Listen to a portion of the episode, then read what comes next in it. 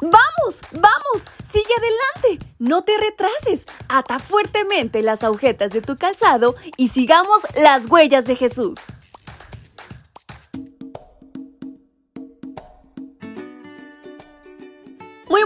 Mis pequeños y grandes, ¿cómo están en esta mañana? Espero se encuentren muy bien, muy relajados y con mucho entusiasmo para comenzar este día. ¿Y qué les parece si lo hacemos de la mejor manera? Conociendo y compartiendo más de la palabra de Dios a través de este, su devocional para menores y adolescentes.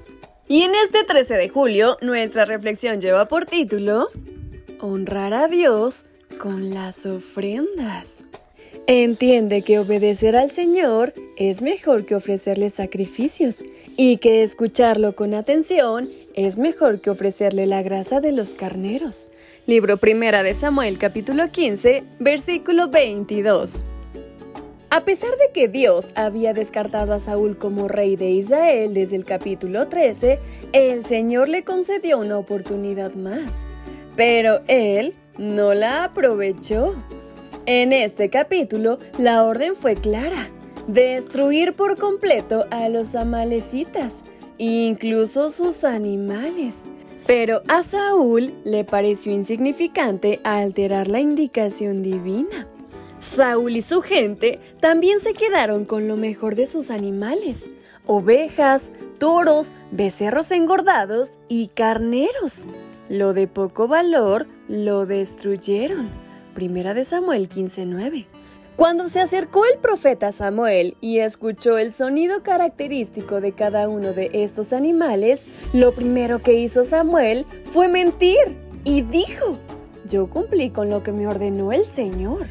Luego culpó a otras personas. Fue el pueblo quien tomó lo mejor de las ovejas y vacas. Y sabes, por último, justificó su proceder fue para ofrecer sacrificios al Señor tu Dios en Gilgal. Versículo 21.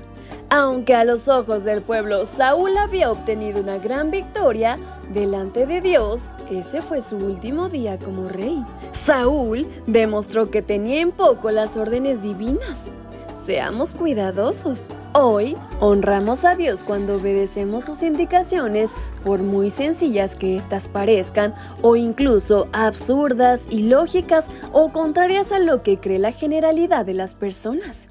El argumento de Saúl de dejar con vida lo mejor de los animales con el propósito de sacrificarlos al Señor, le pareció un buen negocio, pues así no necesitaría tomar de su propio ganado para ofrendar. Su razonamiento fue muy absurdo, porque para ofrendar de verdad debemos hacerlo de lo que nos pertenece. No tiene sentido que tomes algo de tu vecino para entregarlo como ofrenda en el templo. Por otra parte, aunque la ofrenda sea nuestra, lo que más le importa a Dios es nuestra obediencia y la rectitud de nuestro corazón. No importa lo grande o cuán cuantiosa sea la ofrenda, esta carece de valor cuando desobedecemos su voluntad.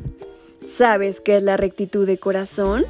Mientras Jesús desarrolló su ministerio, amonestó a muchas personas que se cuidaban de dar un diezmo exacto de todo, pero dejaban de lado lo más valioso. Eso valioso es lo que demuestra la rectitud de corazón que Dios desea que desarrollemos, la justicia, la misericordia y la fe. Mateo 23, 23. Así que no lo olvides, recuerda que Dios siempre está atento a ti y sobre todo conoce cada intención de tu corazón.